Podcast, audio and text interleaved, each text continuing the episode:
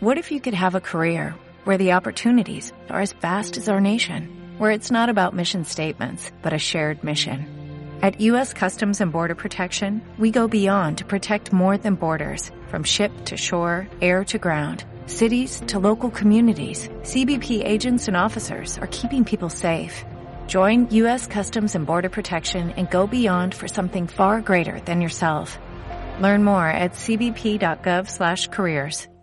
La ventaja de no pertenecer. Abrazada en la tribuna con cualquiera. Cuando boca está en mi boca, en mi boca de mujer. Entre el tetra hirviendo el porro y las anfetas. Dale boca, dale boca, dale boca, dale boca, tenga fe. Que la guerra está perdida y de esto ya hace tiempo. Y esto todos lo sabemos. ¿Qué le vamos a hacer? Holísticaradio.cl La música en todo.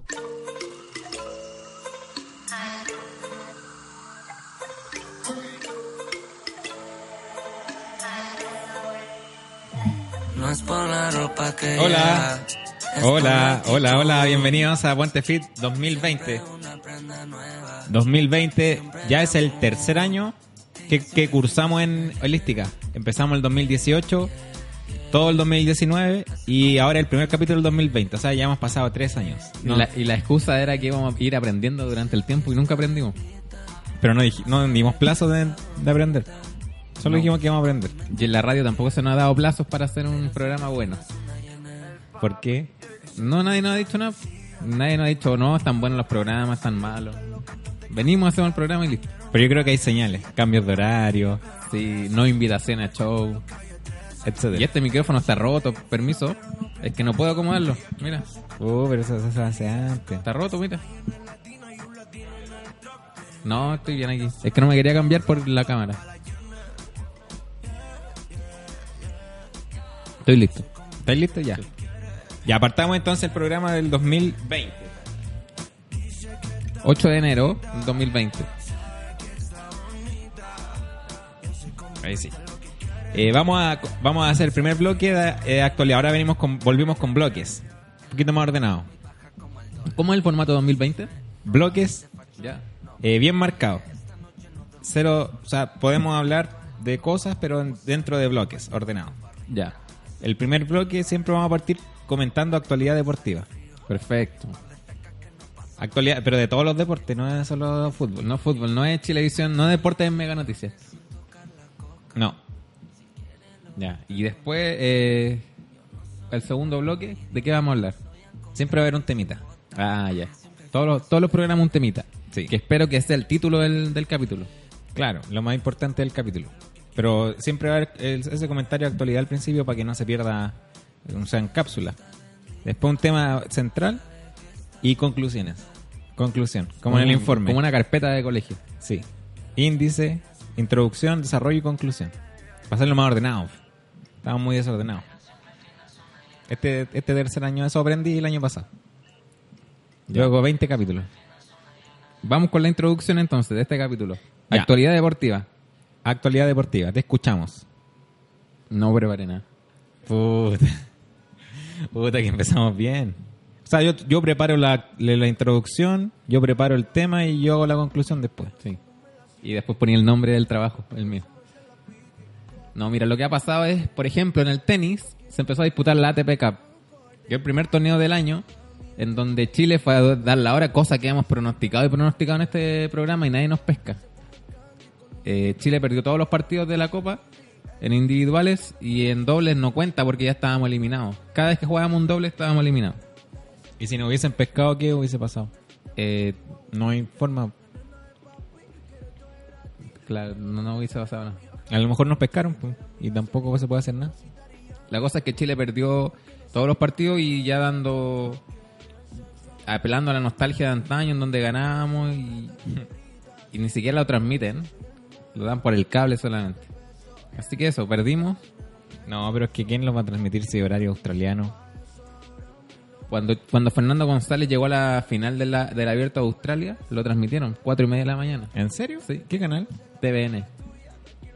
Fue el único partido que transmitieron. Y él perdió el Ah, tiro. como cuando transmitieron la final de la Sudamericana Televisión, Claro. de la U. Ah, No, del Colo. Del, transmitió Chilevisión la semifinal del Colo, pero iba desfasado en medio tiempo. No, En- entonces tú escuchabas ahí Ah, ¿verdad? el, el primer tiempo el Colo iba ganando. Y después iba a ver, después se lo dieron vuelta en el segundo tiempo al Colo. Y, y Chilevisión iba recién en el primer tiempo. Entonces Y- alguien, alguien sin radio, sin redes sociales, que era algo común en el 2006, no tener redes sociales. de hecho, eh, no existían, po. No existían. O sea, sí, MySpace. Facebook un poco, Messenger un poco también. Sí, ya. Entonces, mientras Colo Colo estaba todo el estadio llorando, en Chilevisión estaban todos celebrando. A mi papá no se le ocurrió nada mejor que poner el partido de la tele y escucharlo en la radio. Entonces Claro. estábamos viendo el primer tiempo y escuchando el segundo. Sí, una tontera. Porque, claro, o veis bien el partido o lo escucháis no. Claro.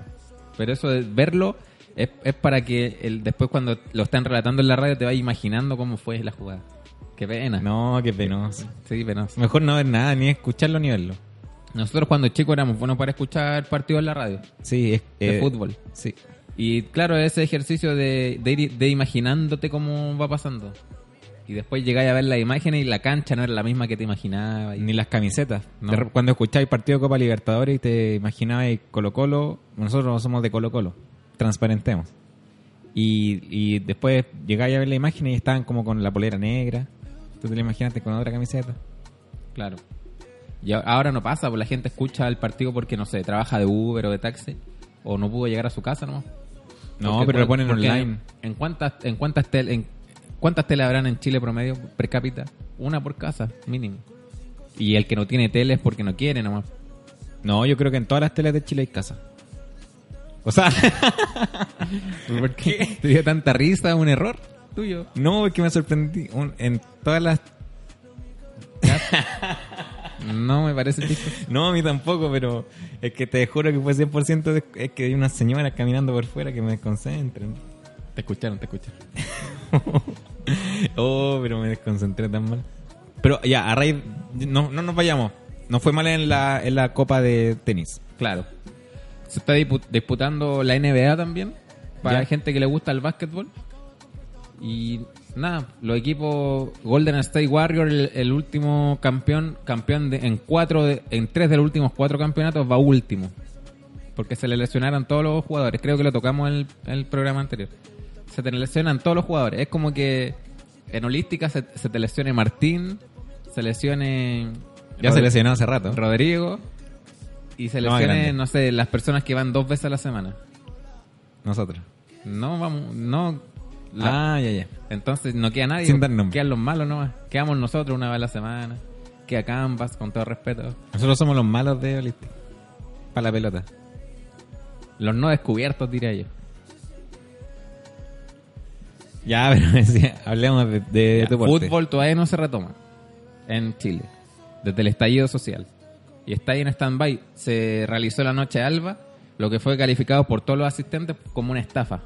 Recordemos que la noche alba es una tradición de Colo Colo en donde año tras año se presenta en enero una noche para que vaya toda la familia al estadio. Hay shows musicales. Animó el animó un relator de, del Ah, ¿en CDF y, y Camila Andrade. Presentaban a los jugadores y después Chanampa. eh, Chanampa, animó Chanampa. Y después después jugó Chile contra Colo Colo, algo raro porque si Porque colocó los Chile. no porque tú podías gritar los goles de los dos, pues. Claro, po. Si eres chileno y eres del Colo. Y además que habían jugadores de Colo Colo en Chile. Sí, un- algo rarísimo. Y la cosa es que el estadio se llenó, o casi se llenó, porque todos querían ver a Matías Fernández. Y empezó el partido y no jugó.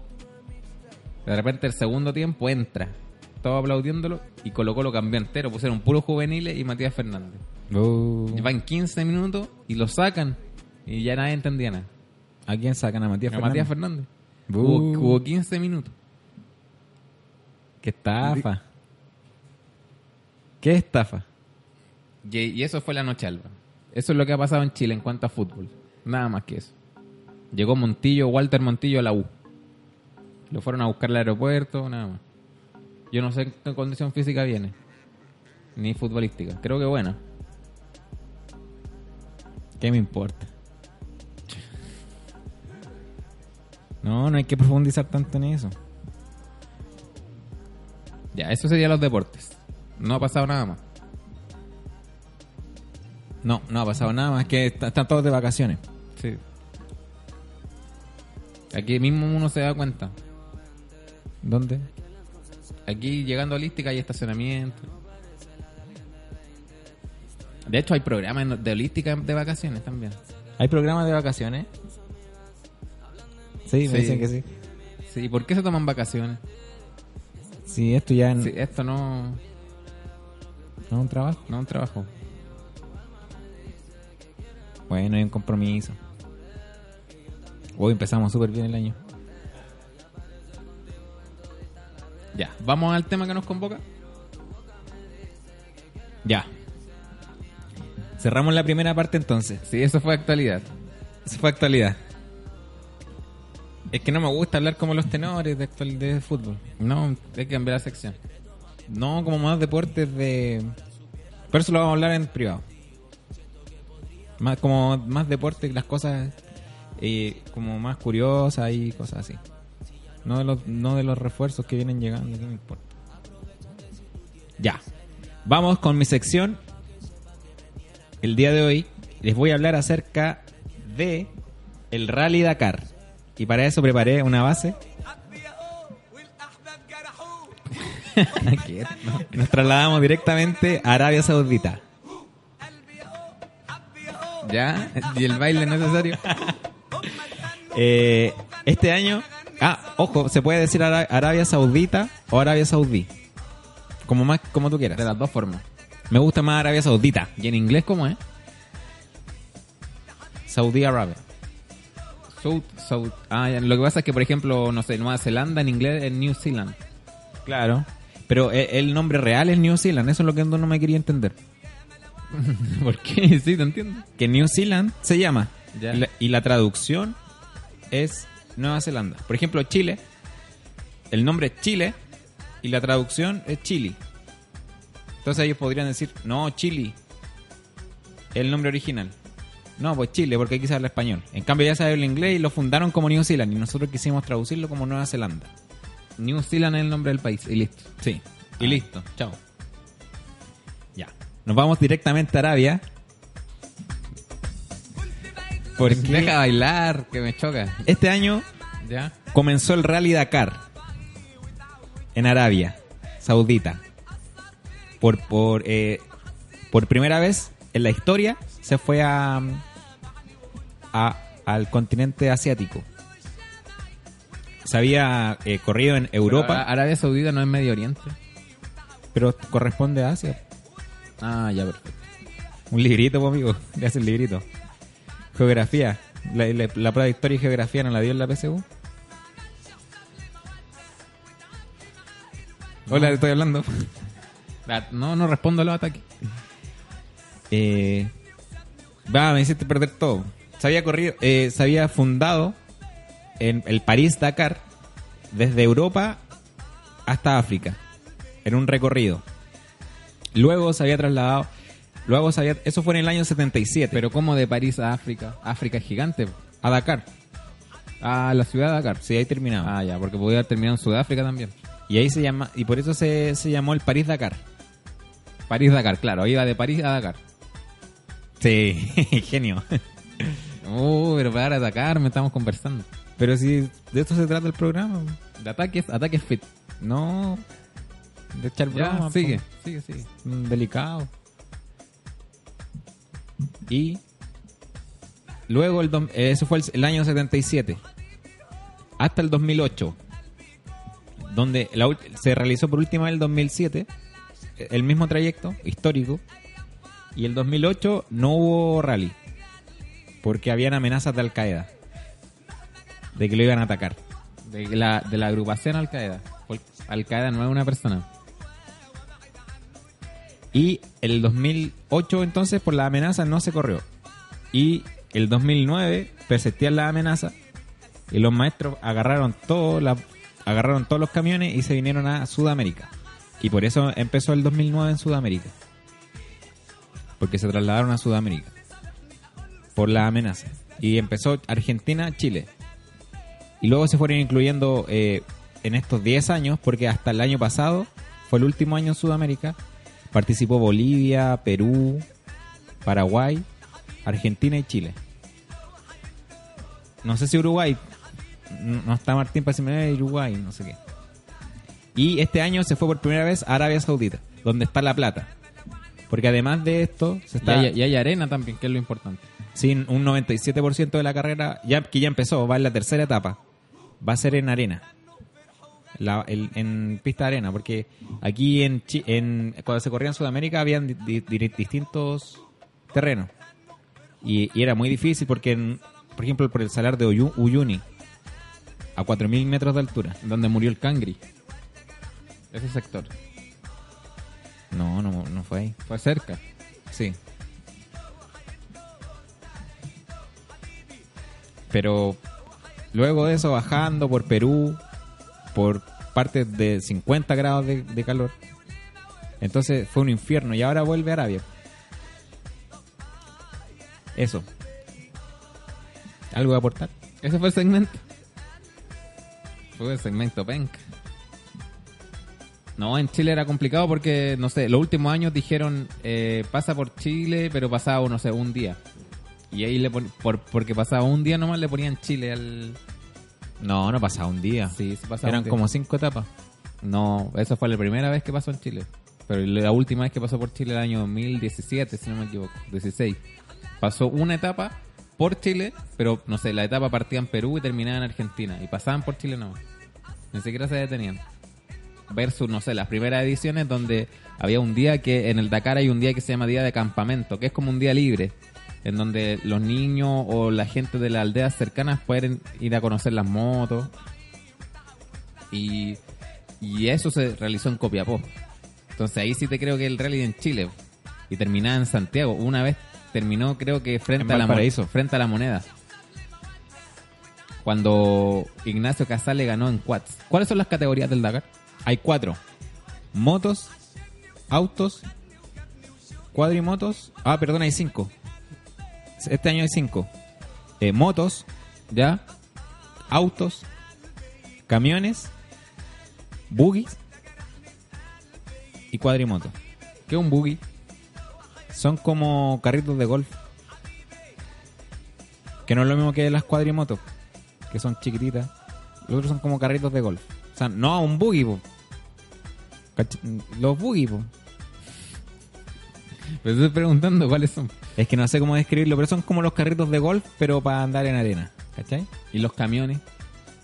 Sí sé que son los, cómo son los camiones, pero también compiten por velocidad. ¿Y tú cuánta velocidad podrá agarrar un camión? No, eh, tienen tienen eh, restringida la velocidad hasta 130 kilómetros por hora para que no adelanten a los autos. ¿Cachai? Y se, y se produzca un, un, un- un accidente. Entonces tienen hasta 130 kilómetros por hora solamente. Y, y van, van tres personas arriba. Un, un- el piloto, puede ir otro piloto y un mecánico. Van tres personas arriba del camión. Y el, pero el mecánico es porque participan por equipo. Entonces, si puede ir una moto, un camión de tu equipo, y al final el camión ni siquiera está participando. Está casi escoltando el auto y en caso de cualquier cosa se baja el mecánico corriendo del camión y llevan todo arriba. Entonces igual como feo. Porque si tú estás concursando para ganar, para ganar no, no estás concursando para... No, pero es lo que pasa, por ejemplo, en las... Claro, el mismo Dakar. No sé, por ejemplo, yo me acuerdo que eh, había estaba Chaleco López y estaba uno de los hermanos Proens. Uno de ellos era el mochilero de, de Chaleco López. ¿Qué es mochilero? Significa que va detrás de él con una mochila. Con, Ah. con una mochila, con todos los repuestos necesarios si le pasa algo al Chaleco López. Entonces, una de las reglas era que el mochilero no podía pasar al titular, obviamente. ¿Pero cuánta distancia van? No está calculado, solo que no pueden pasarlo. Pero no sé, Chaleco López iba segundo y el mochilero iba 15. Entonces el mochilero a veces tenía oportunidades de pasar y no podía, pues se tenía que frenar. Ah, igual pa- aparecen los registros. Sí, pues aparecen los registros como un competidor. Ah, se, se inscriben como competidor, pero po. solo mochileros. Sí, pues. Ah. Entonces fome igual porque no pueden competir realmente. Los que compiten son los primeros 10 y los demás son todos mochileros. Claro. O millonarios, no sé quién se inscribirá. ¿Cómo en la inscripción? Puede ser, puede ser cualquier persona. O sea, puede ser cualquier persona, pero vale millones y millones la inscripción. Y tenéis que tener un equipo, tenéis que tener muchas cosas, ¿cachai? Muchos requisitos. Es como si tú me dijeras, ¿quién puede contratar a Daddy Yankee en un- para un concierto? Cualquiera. Pero cotizáis con Daddy Yankee, tenéis que pagarle 200, que 300 millones de pesos y además tienes que tener un recinto con estas características y los pasajes tienen que ser en estas características, entonces termináis con mucha, más de mucha plata. Entonces lo mismo, aquí se puede inscribir cualquiera, pero tenéis que pagar patentes, una buena moto, todo, un equipo, todo, todas las cosas, ¿cachai? Mochilero. Mochilero y, y antiguamente no había tanta tecnología. Anda tú. Antiguamente no había tanta tecnología. Tenías que, en el año 77, donde no había GPS, arriba, ahí. Ya no había tanta tecnología, eh, no, no había GPS. Entonces se, se guiaban solamente por dos cosas. Una brújula y otro, otro artefacto que se llama eh, la hoja de ruta. Sí, me acuerdo de haber visto la hoja de ruta, que es como... eh, no, no sé si la gente recuerda. Bueno, como un red, un red compra. Un red compra, pero que sale las bolet, la boleta gigante. El Eso papel. claro, el papel va saliendo gigante. Esa era la hoja de ruta. Y eso lo entrega la organización. Entonces te entrega eh, el papel con los kilómetros y tú tenés que irlos dibujando. Por ejemplo, te, un- te entregan un rollo de papel ¿Ya? y tú vas viendo el- y tú tenés que ir dibujando la referencia, que es como una duna, flechita para el lado y la otra duna atrás. Entonces tú cuando vayas llegando, según el GPS, llevéis eh, 50 kilómetros de carrera, te vayas a encontrar con eso. Entonces ya cacháis por dónde pasar. Porque obviamente en Se la... compiten con Waze, mejor. No, no se puede porque, o sea, o sea, podrían, pero en la mitad del desierto, primero, no te dura la batería del celular. Imposible. Con un buen auspiciador. Dos, no hay señal de GPS, ni señal de celular, ni nada. No hay señal de nada, pues está en la mitad de la nada. Sobre todo en África. Ahora en Asia. Entonces no tenéis que estar así a lo arcaico nomás. Y una pregunta, eh, porque yo recuerdo que yo pesqué el Dakar cuando se corría en Chile. Ya. Ahí me interesé, empecé a investigar y todo, seguía las carreras, me acuerdo, por una radio que se llama Radio Maray, que le mandamos un saludo. Y ahora que el Rally Dakar se fue de Chile, ¿siguen compitiendo chilenos o no? Por supuesto. De hecho, en esta última carrera, Estamos aquí con el promotor oficial del Dakar. en la última car- en la última etapa, perdón, que se corrió hoy, lo que pasa es que estamos con los horarios cambiados, pero fue hoy, la etapa de- del eh, ¿a cuánto estamos? A 8. La etapa del 8 de enero ¿Fue hoy? Sí, pues sí, 8. ganó en, en quad, cuadrimotos la etapa y liderando el Dakar Ignacio Casale, Ah, sí. el perro Casale como le dicen. No me gusta, me prefiero Ignacio Casale. Y e hicieron el 1-2. El segundo fue un chileno también. No tan conocido. Que no tengo el nombre en este momento. Así se le denomina, el 1-2. Sí. Y llegó segundo un ariqueño de motos en la etapa. Ah, segundo. Sí. No sé cómo es la general, pero llegó segundo. Claro, recordemos que nunca un chileno eh, ha ganado el Rally Dakar en motos. Que es como lo más insigne del Dakar. Claro. A nadie le importan los camiones, los autos, no, las motos. Porque es un rally de motos. Y es, es súper- es un, yo lo encuentro, yo lo considero una competencia inhumana. Como salvaje, como, por ejemplo, yo estaba viendo varias historias de, de concursantes y decían, por ejemplo, que aquí cuando hicieron, corrieron la prueba aquí en Chile, corrieron la prueba aquí en Chile, ¿Ya? eh, había una, una, una etapa que era desde Arge- Chile a Argentina, que eran muchas horas. y dijeron que era un infierno, marcaban 50 grados los termómetros y que no era inhumano y que estaban enojados todos con la organización porque los mandaban al, al verdadero infierno a morir. Pero como 50 estaban con fiebre. No, no, no, eh, grados de- en, algún- en algunas zonas Ah, la de ambiental. temperatura ambiental. Ah, ya, perfecto. Y, por ejemplo, había un, un piloto español de, de, mod- de autos que estaba deshidratado máximo. ¿Todo esto va a ser sin nombres? Todos estos datos sin nombres. Es que no me alcancé a memorizar los nombres, pues si, lo, si queréis leo. No, no. Y son, sale súper mal. Y, y estaba totalmente deshidratado y dijo que estaba a punto de morir. Recordemos que todos los años lamentablemente fallece gente en el Dakar. Periodistas, competidores y público. Y animales. Todo lo que rodea el Dakar puede fallecer. Sí, pues. Animales. Pero, hay sí, animales lo entiendo. público. ¿Por qué? Porque no tiene seguridad el Dakar. Te Ah, podían no. meter a cualquier lado. Sí, lo que pasa es que, claro, lo que pasaba aquí en Chile es que habían zonas de público. Zonas delimitadas para público, no sé. Había una recta donde todos te aseguraban que todos iban a pasar. Sí, porque eran los puntos waypoint. Claro, los waypoints, que es como pasar por un tag. Claro, pero para marcar.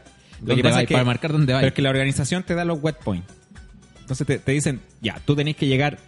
Ellos te dicen, ya, de Santiago tenéis que llegar a La Serena. Tú veis cómo te vais. Pero tenéis que pasar por estos puntos. Que, y tienen un rango. no, no es que tampoco haya un pórtico y tú pasís. No hay un cono. No, no hay, no hay un cono ahí marcándote. Eh, tienen. Es un rango de 300 metros. Donde te tiene que captar el satélite. Que pasaste. Y te marca.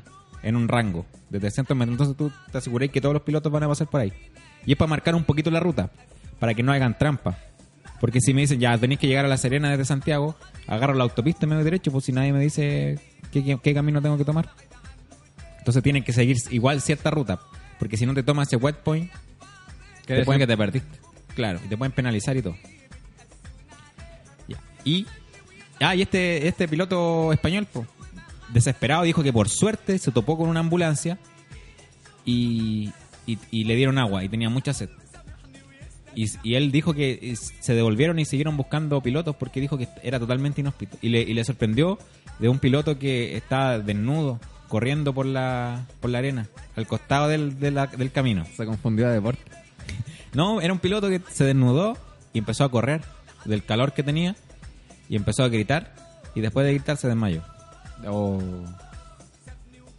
Y él le da un, un shock de calor. ¿Dónde fue esto? En, En Francia. Salta, Ah, en Argentina. Argentina. Ah, en Argentina. Sí. Y además hay relatos de de eh, pil- la, una piloto la piloto de autos española de apellido Sanz que ah, eh, dijo que era frecuente tener Carlos, Carlos Sanz. no una pil- una piloto femenina Ya. Cada vez más, más- se inscriben más mujeres al- en el Dakar a competir. Dijo que eh, era frecuente tener alucinaciones en el Dakar, que se escuchaban motos que, nun- que nunca existían. Ah. Es que no sé si es por el Dakar, yo creo que es por manejar mucho rato nomás. Cualquiera que maneja horas, después llega a la casa y sueña que está manejando, no sé. Sí. Y además dijo que eh, era, era frecuente eh, entrar en tormenta y que te cayeran rayos. A la moto. Pero ¿cómo? Le había histori- historias de gente que le habían caído rayos. Claro, lo que pasa es que no- a mí me tocó ir a, a una mina se llama Quebrada Blanca y tuvimos que atravesar el desierto también. Y claro, llegábamos allá a 4.500 metros de altura porque ese es otro componente que tiene el Dakar en Sudamérica que se acaba de ir este año, pero que por 10 años fue lo más extremo que vivió la historia del Dakar. Sí, de hecho, eh, eh, un paréntesis, eh, Ignacio Casale, en una etapa desde Bolivia, dijo que era una etapa inhumana. Estaban todos enojados con la, con la Federación del Dakar. Y dijo que más que llegar primero, lo que importaba era sobrevivir en esa etapa. Tenían que pasar un metro y medio de agua, bajando el salar de Uyuni. Estaban a 4.500 metros de altura y además estaban corriendo con 2 grados, dos grados bajo cero. Las motos no les funcionaban. Entonces era muy inhóspito. Claro, lo que yo te iba a decir es que me tocó atravesar el desierto y cuando, claro, llegué a 4.500 metros de altura, eh, la gente de allá, porque allá había un campamento minero, en un lugar totalmente inhóspito, me decían que es frecuente que se nublara, sonara una alarma, porque ellos tienen, ellos, la minería trabaja con, con, no sé, meteorólogos propios, mejores que los que salen en la tele. Hmm. Porque tienen más tecnología, más dinero. ¿Cachai? En la tele están los que quieren figurar nomás. Michelle Adams. Pero en, en la minería, como ahí está... Y en la aviación también. En la aviación también, ahí están los mejores. Porque uno creería que el mejor Jaime Leighton, todo eso. No. Michelle Adams. Iván Torres, no. Los mejores están en la minería y en la aviación. Y, ellos te avisaban con un día de anticipación. Y, eh, con un día de anticipación, perdón, te avisan en la tele. Mañana va a ser 30 grados. Pero en la minería te tienen que avisar con horas. Con horas de anticipación. Entonces te dicen, oye, en media hora más se va a nublar. Y en una hora más tormenta eléctrica. Y ahí ellos pasaban de tener 40 grados a que se nublara y, ca- y cayeran granizo, rayos y después se volviera a despejar. Oh, a esa altitud. Claro. Entonces es complicado la altura y los cambios de clima bruscos. Porque imagínate si estáis en la arena y empieza a llover. Claro, se transforma en barro. Claro. Y no tenéis cómo arrancar de ahí. No, desesperante, es para valiente el Dakar. Y muchas, bueno, todos los años hay accidentes. Y este año se está corriendo entonces por primera vez en Medio Oriente. Sí, no, en solo en Arabia Saudita. No sale de ahí. Claro, y ahí es, es más cómodo porque es un país chiquitito. Tiene No, are- es chico. Es chico. Es grande. Es gigante. Sí. Sí. es gigante. Gigante Arabia Saudita. Tiene un desierto. Y además la zona sur tiene como un 20% de, de, pobla- de- que está poblado en un 20%. Y el 80% no. Incluso hay zonas vírgenes del desierto que son inexploradas. Que nadie se atreve a a pasar. Sí, iba a estar lleno de rayados de moto. Porque una de las cosas malas del Dakar en Sudamérica era que eh, reclamaban, sobre todo en Perú y en el norte de Chile, que destruían lo, la riqueza arquitectónica arqueológica. Sí, de hecho, en el camino del Inca, luego del paso del Dakar, eran unos jeroglíficos que estaban en una montaña. Y luego del paso del Dakar, se veía en el fondo y, y parecían realmente tajeados por pura rueda. Todo por pura rueda. Entonces, eh, complicado el Dakar. Recuerdo que una moto pasó cerca de- del, del gigante de Atacama, de esa figura que está en el norte, ¿Ya? que no se sabe quién la hizo desde que está hace miles de años. Y claro, pasó por al lado. Y ahí dijeron, no, ¿saben qué chiquillos? No voy a pasar por aquí, dijeron los ministros. Pero al parecer, eh, la federación de rally o lo que organizan el Dakar tienen más poder incluso que los gobiernos. Sí, porque mucha plata. ¿Y tú sabes cómo empezó el Dakar? ¿Cuándo llegaron los indios? No. Mira, en el año 79, eh, Thierry, a ti que te gustan los nombres, Thierry Sabinet, Thierry, ¿no? Thierry. un, un- un francés, ¿Ya? es que así se pronuncia, eh, se perdió en, en moto. Thierry. El hombre se perdió en moto Ya. en un desierto en Libia. Durante, estaba participando en un rally. Qué miedo estar en Libia, imagínate perder. Y, y, y se, se perdió en el desierto. Y cuando volvió a Francia, prometió hacer una, una carrera así para que más gente viviera lo que él vivió. Que fue como encontrarse con el desierto. Ah, le pareció cómico perderse. No, no sé, pero dijo, ah, más gente creo que viva esto, que es como que el desierto te hable. Ya. Fue su banda. Y así se inauguró el Dakar. En el año 78. Se inscribieron 170 participantes. Y ahí partió toda esta travesía. Claro. Dos años después, eh, en el año... Perdón, un poquito años después, en el 83, 40 pilotos se perdieron en el desierto. En una tormenta de arena. Estuvieron cuatro días perdidos.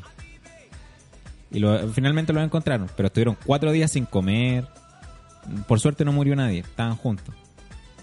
Pero se metieron una tormenta de arena. ¿Qué te parece? No, y, eh, extremo, me parece extremo. Y lo que quería decir yo es que ningún chileno ha ganado el Dakar en motos, que es lo importante, pero sí ha- se han logrado podios.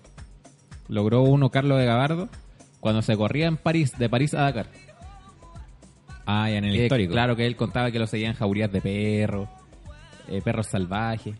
Claro, que si se, se bajaba de la moto lo mataban. Claro, y el otro fue Chaleco López, que llegó tercero también en una edición del Dakar y tuvo mala suerte porque tuvo la oportunidad de ser primero en la última etapa, cuando tenía que recortar solo 30 minutos, pero eh, el que iba primero se accidentó. ¿Cachai? ¿Ya? Y él, y él tenía que llegar a la meta y ganaba el Dakar. Y se le pinchó una rueda. Puta. Se le pinchó una rueda, así que llegó tercero. Porque en que arreglaron eh, la rueda, se recuperó la otra persona del accidente y logró llegar. Es que eso igual como es como la la esencia del Dakar. Ayudar y, y, y tratar de sobrevivir y todo. Más que ganar. Mucho lo, lo, lo corre solamente por, por la experiencia. Así que creo, eh, en estos momentos se está, está corriendo el Rally Dakar en, en Arabia Saudita y transmite para los que les gusta verlo por la tele, Fox Sport. O si no, lo puede seguir por internet. Finaliza pasado la quincena de enero, así que está en pleno el Dakar. Y bueno, eh, hay igual un- un- una tensión por lo que está pasando con Irán y Estados Unidos, que está un poquito amenazado Arabia Saudita. ¿Qué está pasando? No he visto nada. ¿Pasó algo? Sí. No, pero están con extremas medidas de seguridad. Y además, bueno, no, esto para cerrar el Dakar. Se está corriendo y están participando chilenos. Ignacio Casale va primero en, la- en las cuadrimotos, en la general, y ganó la etapa de hoy. Segundo un chileno en la etapa de hoy. Lo que se denomina el 1-2. Y en las motos también llegó uno segundo en la etapa de hoy. Ah, perfecto. El que quiere saber el nombre, que investigue. Y ahí de esta forma damos por cerrado el tema de hoy del Dakar. Con más imprecisiones que precisiones, pero... Sí, pero todos todos, los, todos los programas van a tener un temita. Hoy día aprendiste del Dakar. Y te vamos a dar esta pausa para que respire. Nosotros también vamos a ir a una pausa. Y volvemos con mucho más Ponte Fit por Holística Radio. Vamos a hablar de entrenamiento a la vuelta. Desde que estábamos en la high, escribías mi nombre en tu cuaderno. Han pasado días y yo sigo pensándote ahora. Son las tres y media de la mañana y sé que quieres Seguimos ahora. en Ponte Fit 2020 al ritmo de Rodrigo en los controles, arroba Rodri Hip Hop en Instagram y con Gabriel Carvajal también aquí hablando al lado mío. Me gusta poner esta música porque se enoja Martín, el dueño de la radio. Porque claro, él le quiere dar un toque, eh, no sé, otra onda a la radio, porque nosotros ponemos reggaetón. Así que Martín ponemos lo que queremos nosotros. Y todo lo que significa que se enoje para mí es Una alegría, un- es una alegría tan grande. Porque lo hago a propósito, porque esta canción, esta música la puedo escuchar en mi casa yo. Pero el público que nos escucha le gusta también. Así que este programa se escucha lo que quiere la gente, ¿no? Nunca nadie me ha dicho, hoy qué buena la música que pone Martín. Pero la que pone Rodrigo, bella aquí. muy buena. La música de moda, este es, este el programa de los jóvenes. En Holística no hay programa para jóvenes. No, sí hay. El de nuestro amigo Danilo. ¿Verdad? A corazón abierto. O Corazón Abierto, ¿cómo se llama? A corazón a, abierto. corazón abierto es como una operación eso. Sí, el nombre de una operación. Le mandamos un saludo a nuestro amigo Danilo. Que vas a tener otro programa, eh, Appendicity. No, Qué fome. qué fome. no supe cómo terminar. Sí, Estuvo buena la idea, sí, no la ejecución. Ya, seguimos. Seguimos. Quería, quería desmitificar unas cosas, desmitificar, perdón, unas cosas antes de continuar. Porque tengo una persona en mi Instagram, no voy a dar nombres por supuesto. De hecho, ni siquiera me sigue, pero yo la sigo a ella. Ya, tú seguís a alguien en Instagram. si yo sigo a alguien en Instagram que sube todo el día parches para bajar de peso. Oh. Parches, eh, eh, Slim Patch creo que se llama. Con nombre y apellido. No, no, no, no la persona. La marca del parche. Slim Patch, creo.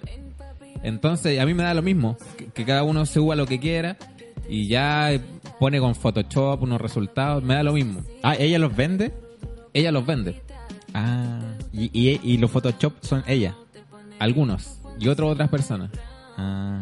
Es- Yo vi un Photoshop tan malo, de, de culpa de eso mismo, que salía ella o él, porque salían de los dos, con los parches y luego eh, al lado más delgado. Y, y, había, y dejaba los parches en la noche en el velador. Después otra foto del velador más delgado. Sí, yo vi uno que decía uno con parche y otro sin parche y decía, eh, logré sacarme el parche. Antes, después. Chucha. Pero si no el chiste no lo hice yo, lo vi nomás. Bueno, la cosa es que a mí me da lo mismo lo que, lo que hagan, porque, porque ellos no son los únicos que engañan a la gente. Quizá ellos también están siendo engañados por la persona que les distribuye los parches. Y solo lo quieren vender. Claro. No, o estos programas Antenas 3 direct, Antena 3 Directo también que engañan a la gente. Pero el problema es que llegó mi mamá a la casa eh, diciéndome que, el- que quería comprarse parches. Ah. Entonces ahí ya, ahí ya no. ¿Y cuál es el precio de los parches? Valen 9.990, vienen como 9.990. Vienen como 5. Entonces tú te lo pones, creo que en la noche, y de- cuando o lo andas trayendo todo el día, no sé. No, una Y estafa. no sé qué hará, pues, no sé qué hará. Yo dije ya que, que los que los vendan a 500 pesos puede ser ya es una estafa, pero a 10 lucas. Sí, pues entonces, no sé, tú No. con, con, con cuatro cajas de parche, que son 40 lucas, te compras una un tarro de proteína. ¿Y cómo, cuál es la forma en que funcionan? Según ellos, te los pones y, te- En la zona que quiere adelgazar. claro, y, y después te los sacas y adelgazas. ¿Y cuánto tiempo? Eh, un día duran. Ahora vamos a buscar el tiro. Slim Patch. Para que ustedes, por favor, no caigan en esa estafa. O si no, van a ser expuestos en este programa. Dicho de paso, no funciona. Aquí lo encontré. Slim Pats. Claro, los venden en Falabella. Sí, pues viste, esta persona está siendo víctima al parecer. Pero ¿cómo se le ocurre? Para que la gente entienda lo absurdo, y, imagínate que tú te pones un parche curita en el estómago y piensas que va a bajar de peso. Mira, eh, vale 9.990. Vienen 30 parches. Ah, ya 30. Falabella. Y aquí sale la información del producto. Slim Patch posee principios activos de hierbas naturales y propiedades biomagnéticas. Funciona como motor gastrointestinal para limpiar el cuerpo de desperdicios y grasas. Y así ayudará y así ayudar a adelgazar al cuerpo. No, ni siquiera supieron redactar la mentira. Sin efectos secundarios. Obvio. Olvídate del rebote. ¿Qué tiene que ver el rebote? Una de, las una de las características, y si no es la más importante de este sistema, es que no hay que hacer dietas para perder peso. Ya, no Ah. quiero seguir leyendo. Sí, una estafa. Así que desde Ponte Fit destapamos el caso de la estafa de los Slim Patch. No, una estafa. No, no compren nunca. Eso, prefiero inviertan la plata en un nutricionista. Sí. Ya, si no saben nada, en un nutricionista y en una asesoría de un personal trainer y listo. Claro. Aunque está todo en YouTube. Sí, está todo en YouTube gratis.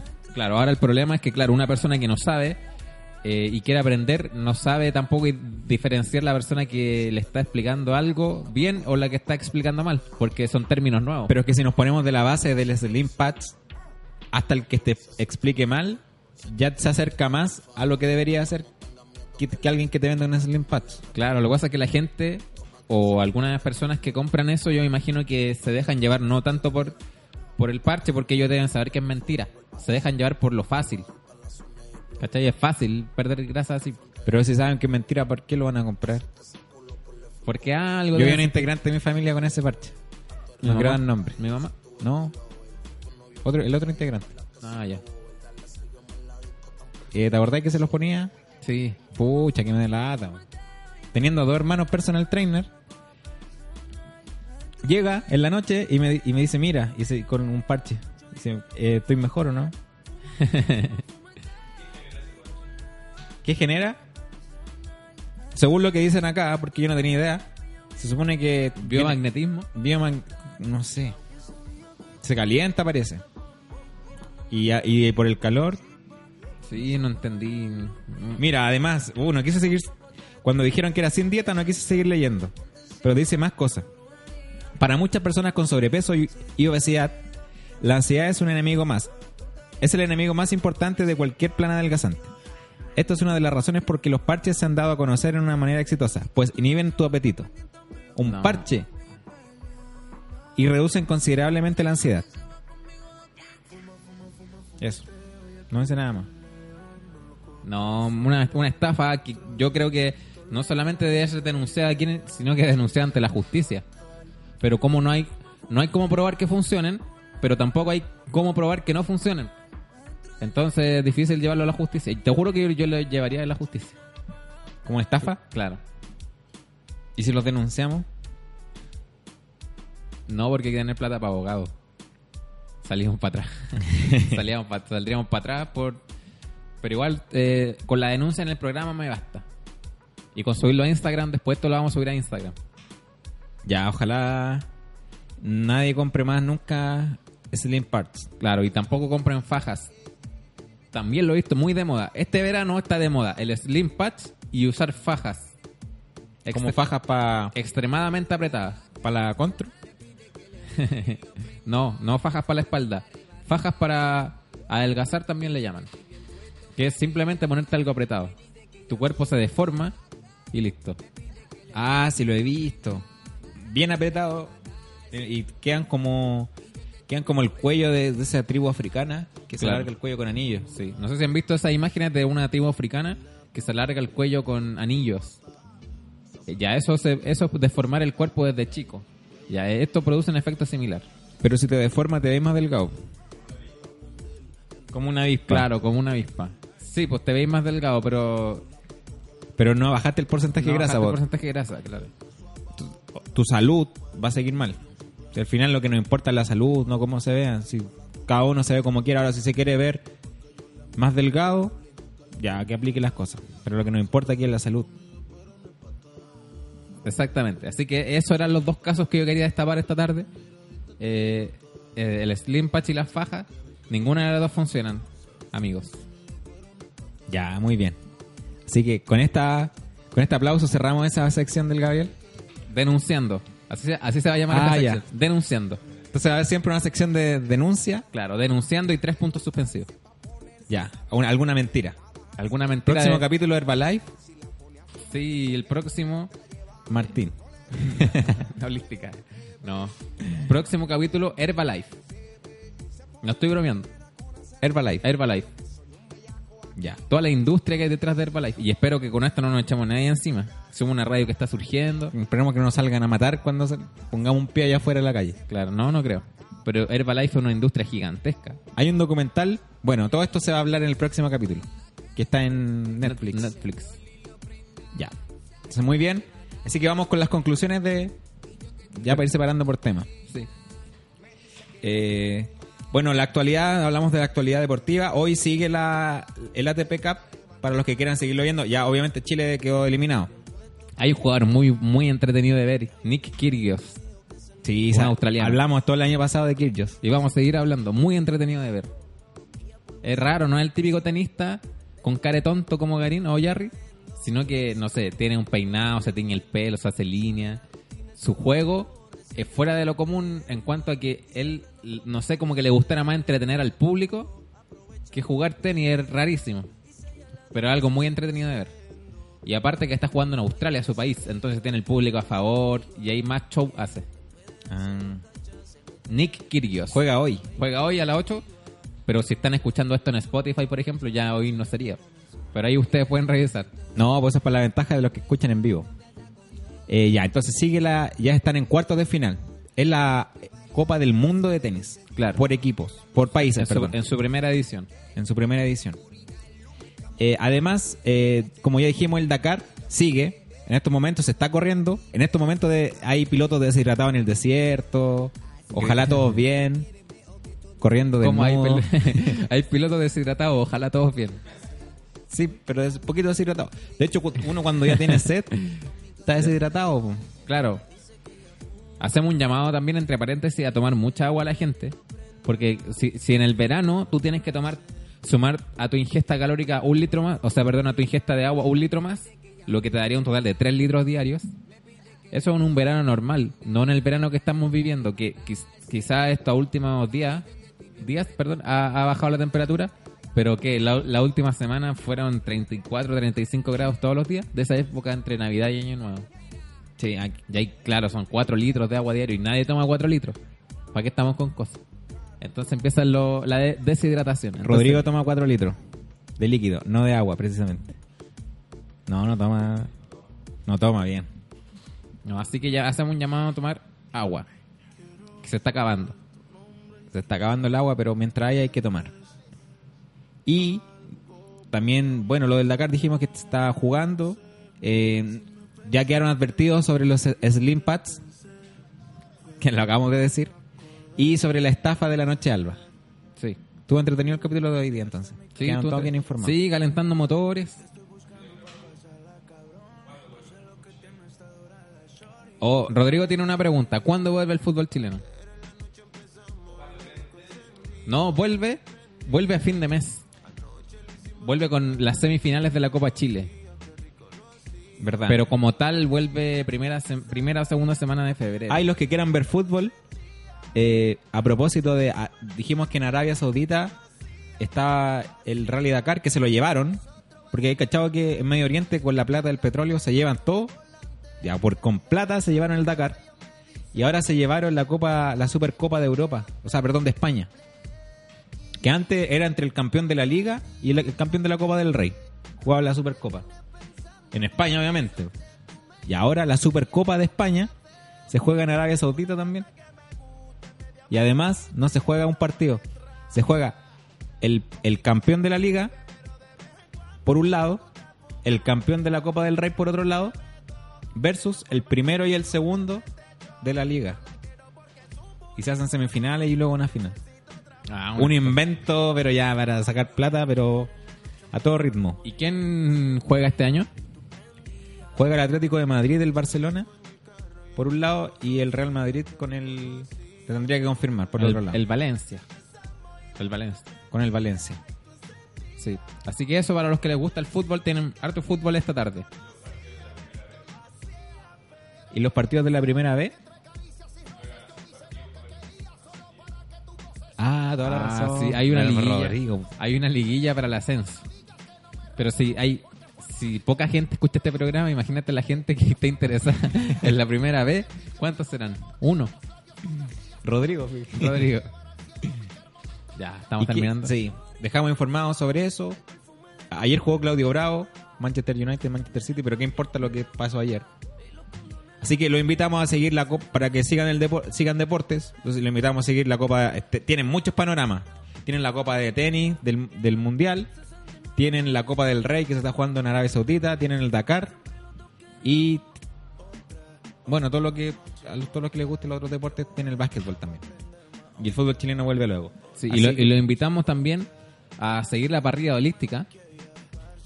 La Ah, parrilla así como holística. todos los programas. Claro, tenemos Canvas, eh, a corazón abierto. Cabras de Cerro va hoy día. ¿Va en vivo? Mira, Cabras de Cerro en vivo a las seis y media. A las seis y media, con invitada. La hermana de Claudia Conserva. Sí. Ah, que nos saludó allá afuera ¿Cuándo? cuando estaba con Gaby del Río. ¿Ella? Sí. Ah. Una crespa. Rubia crespa.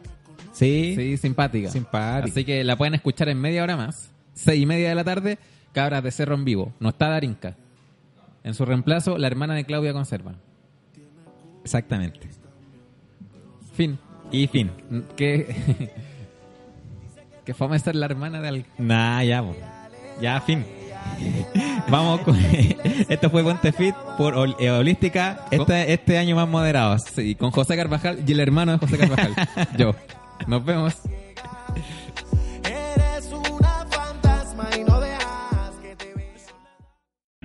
O'Reilly Auto Parts puede ayudarte a encontrar un taller mecánico cerca de ti. Para más información, llama a tu tienda O'Reilly Auto Parts o visita oreillyauto.com.